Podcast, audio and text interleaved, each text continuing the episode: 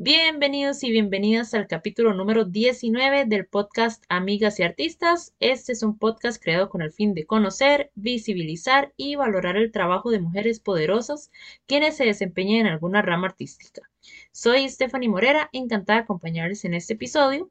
Tenemos como invitada a la pianista y compositora Atenea Palma Sáenz. Bienvenida, amiga.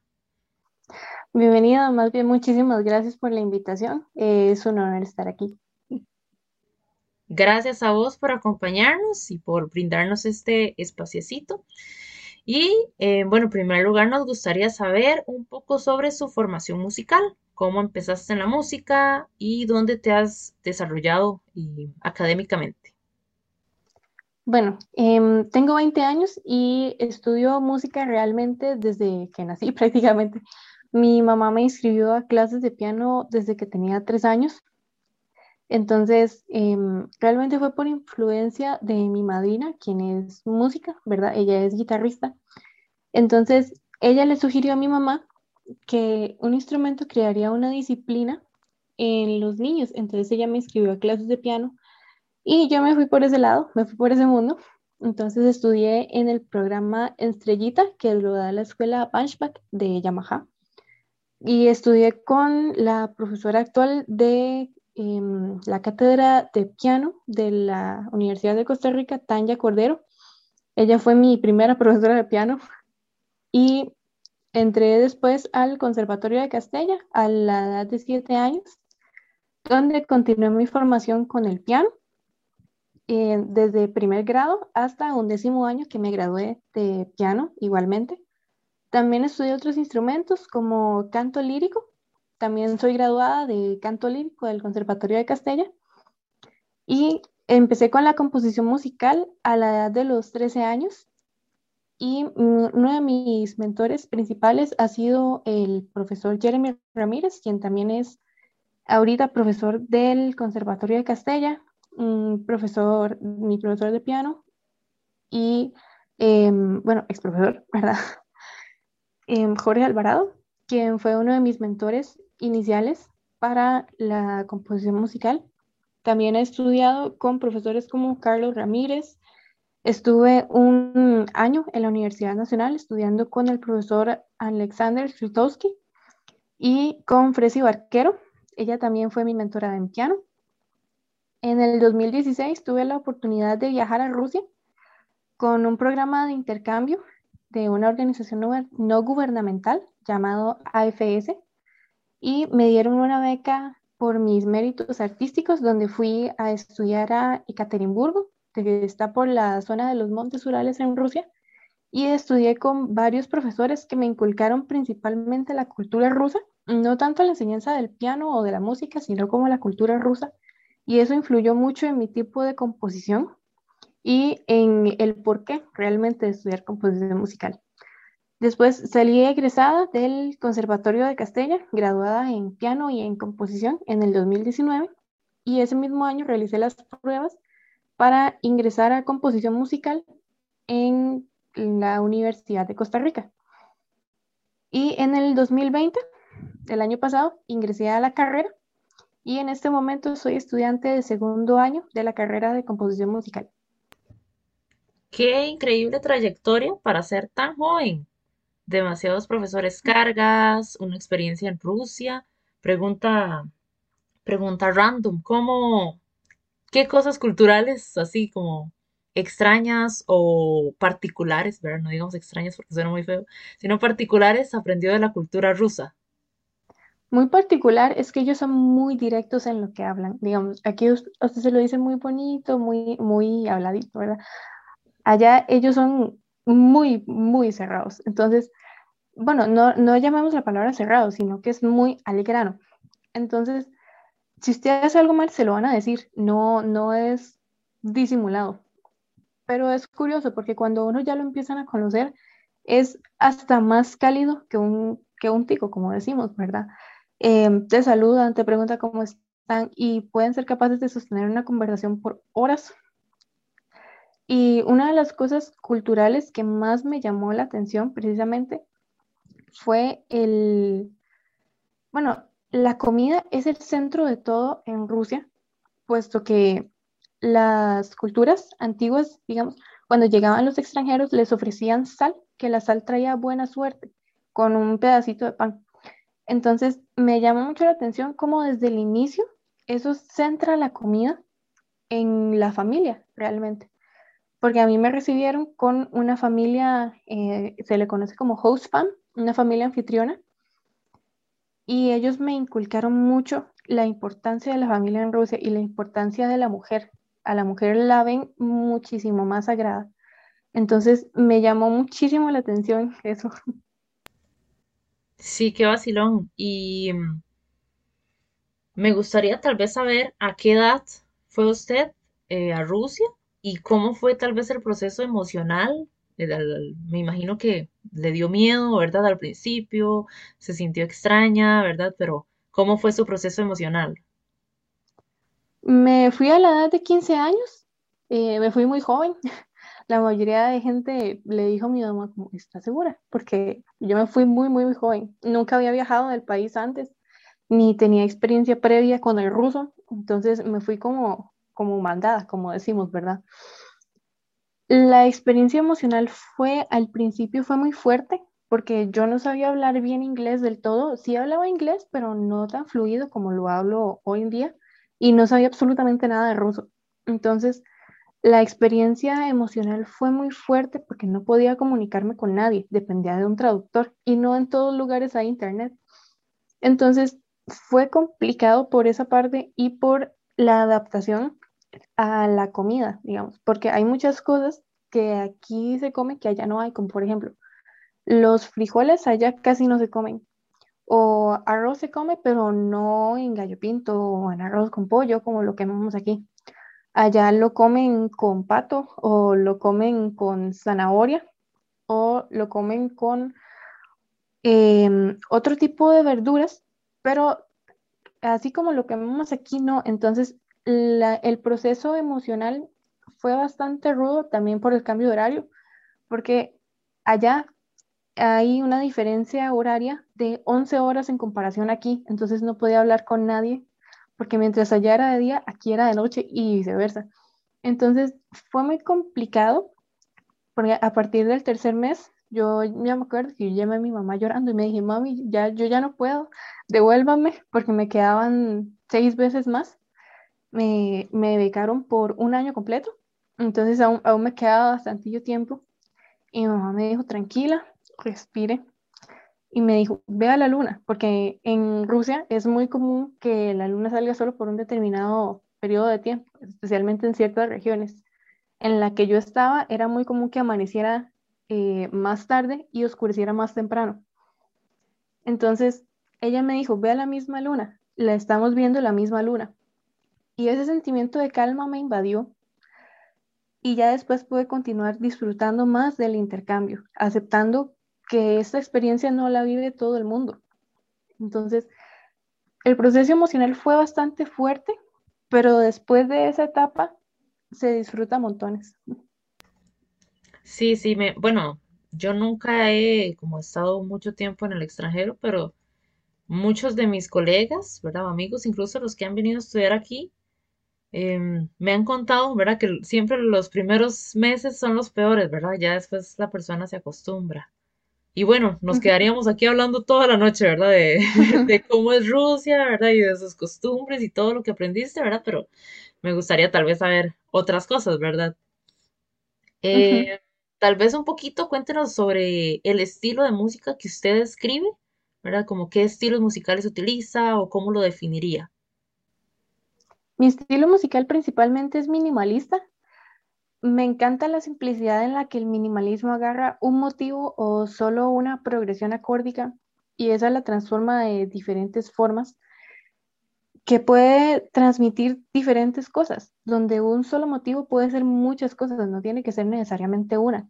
El minimalismo, bueno, para los que no lo conocen, es un género que surgió a partir de los años 60, es un género muy reciente en comparación a todo lo que llevamos de música, ¿verdad? Que existe desde el siglo IX. Entonces, es como la idea de la simplicidad lo que lo vuelve complejo. Otro de mis géneros preferidos y de mis estilos, le llamaría yo, es la música cinematográfica. A mí me gusta agarrar diversos cortes, cortos, ya sea de, de películas o de alguna producción audiovisual y ponerle música. O inclusive de poemas eh, que se hayan hecho audiovisuales. Ya que en lo profesional me gustaría dedicarme a la composición de música cinematográfica, ya sea en Costa Rica o en el extranjero. Entonces, esos son los géneros con los que más me identifico.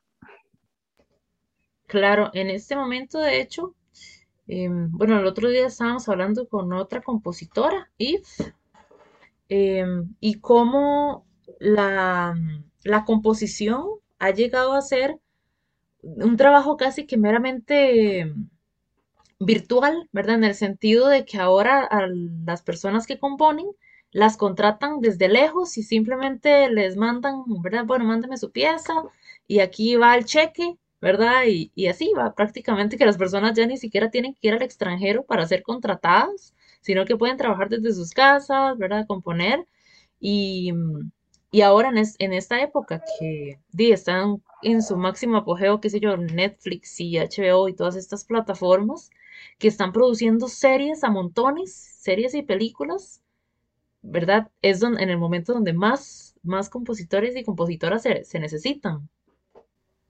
Sí, claro.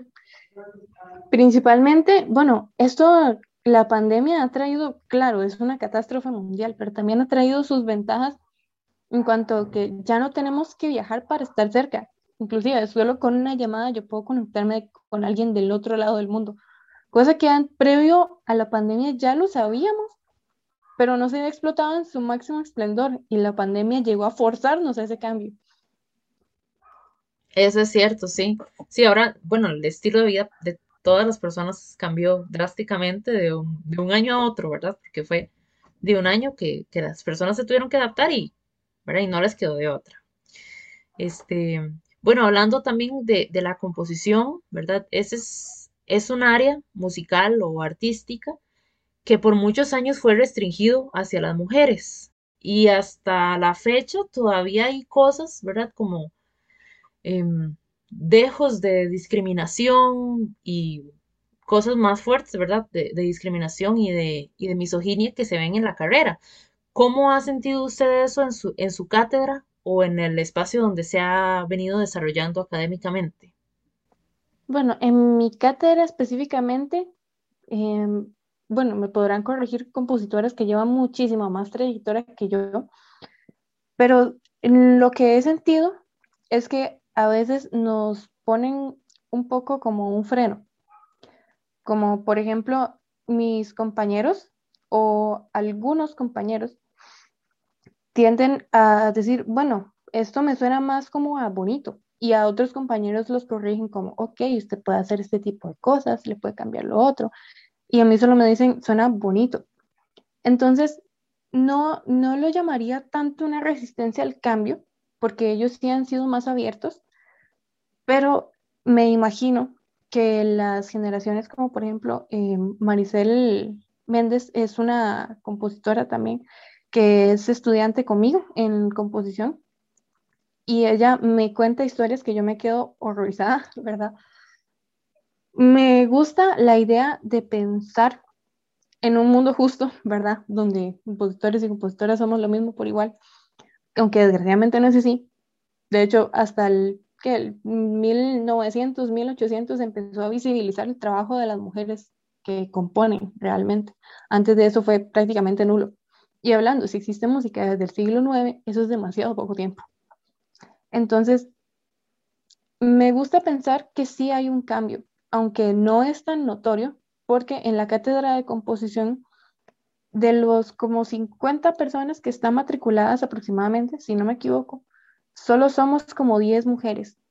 Somos muy poquitas. Pero en mi, en mi generación somos dos mujeres y en la generación que entró este año son tres. Entonces, me gusta pensar que las mujeres le están perdiendo ese miedo a ser vistas y a ser escuchadas en ese ámbito. Claro, muy cierto y muy importante también em, ver ¿verdad? Ver y conocer a las mujeres que ya están estudiando ahí y que, ¿verdad? Como vos que estás contando tu experiencia y cómo ha sido, porque cuando vemos, tenemos una representación, es mucho más fácil aceptar la idea de que, de que podemos estar ahí y visualizarnos a nosotras mismas como, como compositoras. Algo muy, muy importante es que muchas personas no, no entienden o omiten el hecho de que, bueno, mira, hay poquitas mujeres matriculadas y debe ser que a las mujeres casi no les gusta componer. No es cierto. Es algo que, o sea, si usted se va más atrás, ¿por qué? Porque es que las mujeres no componen, ¿verdad? Es porque no les gusta componer en realidad. Porque en otros países sí pasa. Porque en otros países la cátedra entre hombres y mujeres es, es igual, ¿verdad? Y en cantidad. Irse como al, al trasfondo de por qué pasa eso y de dónde viene. Entonces, para, para conocer y, y procesar más fácilmente esa, esa diferencia. Y bueno, usted está muy joven, ¿verdad? Yo sé que todavía está estudiando, pero ¿cómo ha visto o cómo visualiza a su futuro el ámbito laboral en cuanto a la composición? En cuanto a la composición en el ámbito laboral, aquí en Costa Rica es muy complicado e incierto principalmente porque no se le da mucha, mucho financiamiento a los proyectos de cultura. Entonces, si a, si a los compositores los contratan de una forma muy remota, a las compositoras ni siquiera nos vuelven a ver. Em, entonces, aquí realmente el ámbito laboral es muy complicado, porque yo planeo sacar la licenciatura, que estoy a tres años de sacarla, y irme al extranjero a estudiar a Estados Unidos me gustaría estudiar en el NYU o en la Universidad de Chicago, que me han dicho que es especializada en filmes audiovisuales, música para, para cine. Y después, toda la vida he tenido el sueño de, de trabajar en Disney, en películas que se escuchan como Frozen, Coco y todas esas películas que siempre nos remarca la infancia. Cuando yo era chiquitita me encantaba escuchar las películas que sonaban como musicales, como Mamma Mía, digamos, que no es animada del todo. Porque lo que uno más se le queda grabado es la música. Entonces, ahí fue cuando yo hice un conecte de qué quería hacer yo en mi futuro profesional. Eso sí, eso, eso es otra cosita importante. Bueno, yo, yo soy igual, yo soy, me encanta la, la música para cines, me encantan los soundtracks, pero bueno, ¿verdad? Este, hay muchos caminos también para llegar ahí. Le iba a preguntar como con respecto a en qué momento fue que usted decidió, ¿verdad? Ya nos contó un poquito sobre cómo empezó en la composición, pero en qué momento usted dijo, bueno, quiero hacer esto para mi vida. ¿Hubo alguna persona, ¿verdad?, que la motivara? ¿O usted misma dijo, uy, ¿verdad? Se le encendió algún día la llamita. ¿Cómo fue?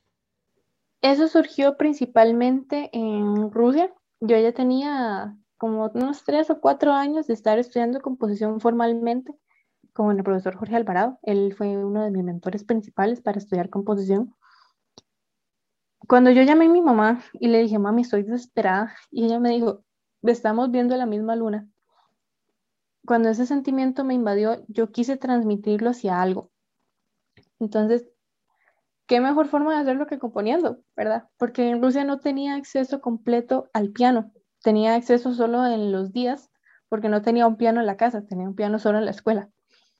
Entonces, lo que sí tenía era mi computadora con el programa que yo utilizo para componer.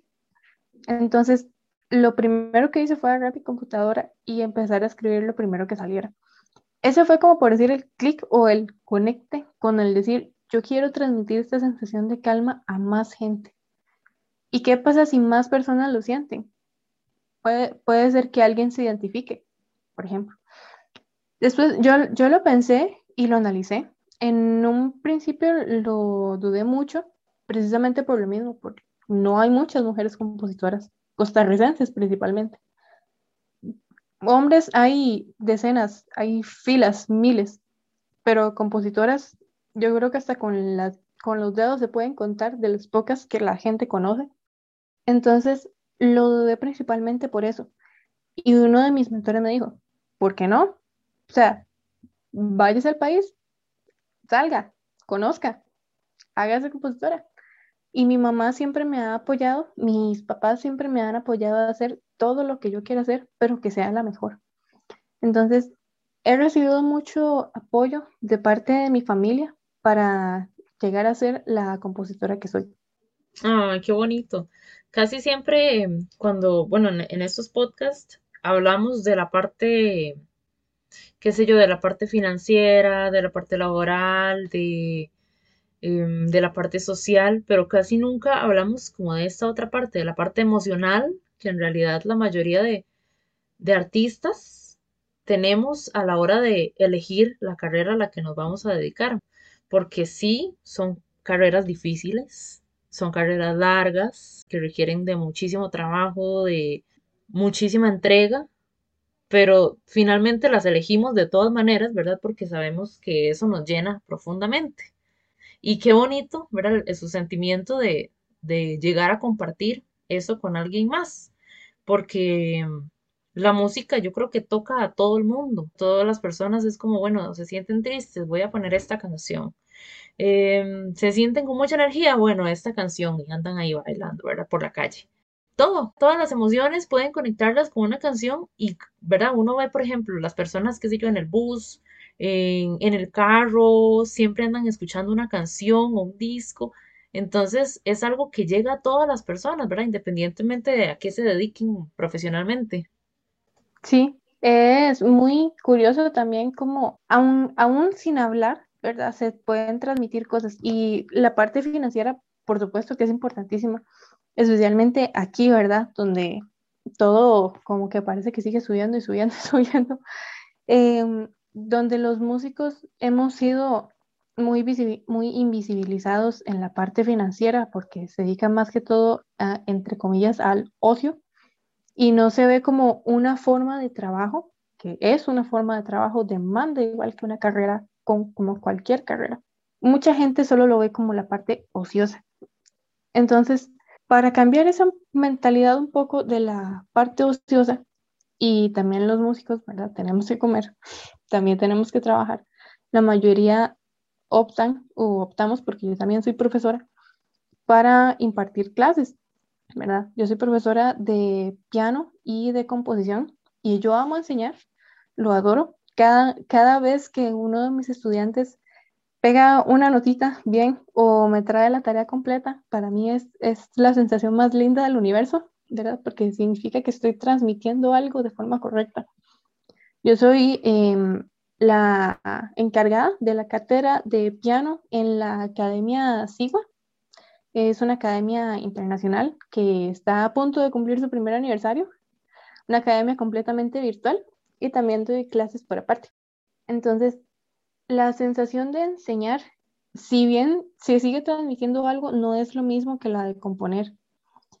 Entonces, es muy triste en sentido de que para tener que vivir, tengo que hacer algo que no es mi profesión. Y um, a muchas gentes, no solo en la carrera de música, a muchas personas les ha sucedido. Sí, eso es cierto. Este, bueno, yo también soy profesora.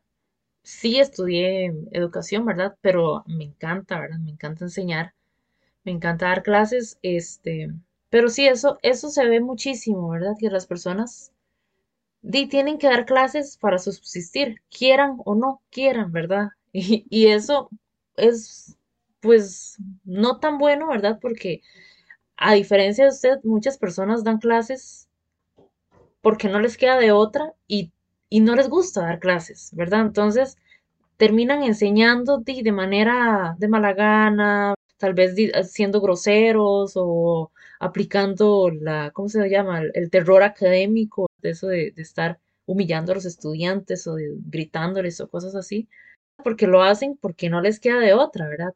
Cosa que no es justificante, porque no es como que uno diga, ah, pobrecito, mira, bueno, no puede dedicarse a esto, ver, por, con razón enseña mal, no, no, no, ¿verdad? Pero, pero igual, ¿verdad? Es, es una forma de, de decir, mira, este, ojalá hubiesen más, más espacios laborales, ¿verdad? Ojalá los compositores y las compositoras fueran contratados en su ámbito. Ojalá las directoras siempre fueran contratadas en su ámbito, y todo eso, ¿verdad? Que, que, que debería pasar o que ojalá en algún momento pase en este país, que obviamente es muy pequeñito y por eso vamos lentamente, pero, pero sí, ¿verdad? Uno desearía que, que llegara a pasar en algún momento.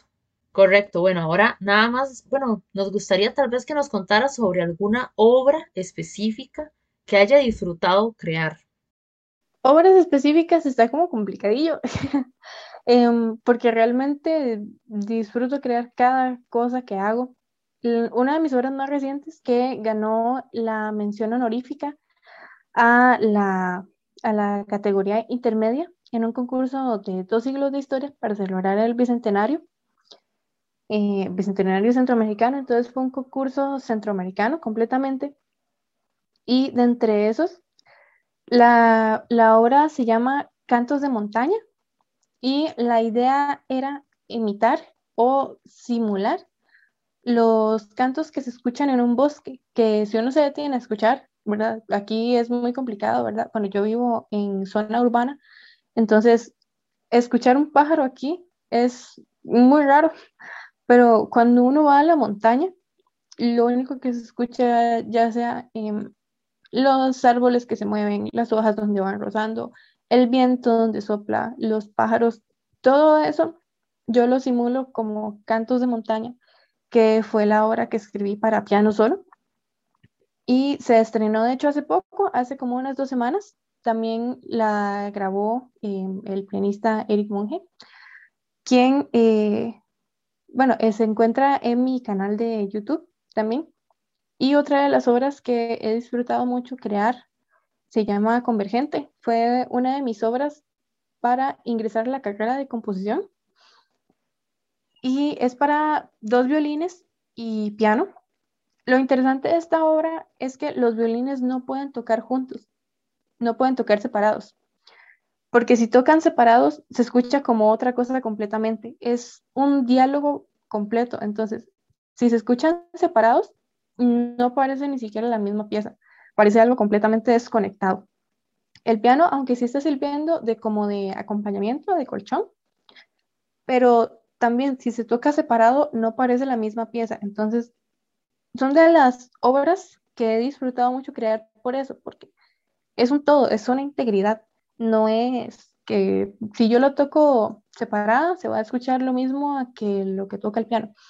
Entonces, me gusta generar esas estructuras en cuanto a las composiciones que hago, de depender de otros y de la misma forma ser independientes de otros. Qué chiva. Sí, estuvo un poco extraña mi pregunta, la de alguna obra que haya disfrutado crear. Es como, mira, soy compositora, mira, hago esto porque lo disfruto. No, no, si era una obra específica, pero bueno, ya nos contaste sobre esas dos obras y excelente. Entonces, compañeras, vayan a escuchar las obras de Atenea a su canal de YouTube, ¿verdad? Ya sabemos dónde encontrarlas. Este, por último, bueno, nos gustaría saber algún consejo, ¿verdad? Si alguna chica, joven o niña está pensando en empezar su carrera compositiva, ¿qué consejo le daría a usted? Lo que uno piensa realmente, porque yo también lo pensé al, al inicio de mi carrera como estudiante, no solo en la Universidad de Costa Rica, sino también en el Castella, es, pero ¿qué pasa si a las demás personas no les gusta? Y yo creo que eso no solo le pasa a las mujeres, también le pasa a los hombres. Lo que pasa es que como hay tan pocas mujeres compositoras, a uno le genera una cierta inseguridad. Pero realmente, como decimos popularmente, hay que mandarse. ¿Por qué? Porque si yo lo disfruto, las demás personas lo van a disfrutar y tengo que aprender a sentir confianza en que lo que estoy haciendo, las demás personas también lo van a entender y lo van a percibir de la forma que yo lo siento, si lo escribo de forma correcta o si lo transmito de forma correcta. Porque si yo hago algo que no me gusta, digamos, y eso se va a ver reflejado en cómo los músicos lo ejecutan, cómo va a sonar la grabación y por ende cómo lo va a entender la gente. Si yo lo disfruto, todo el mundo lo va a entender. Realmente aquí no es de tener miedo o de no querer, por decir, porque siempre va a haber, aunque sea una persona que le va a gustar.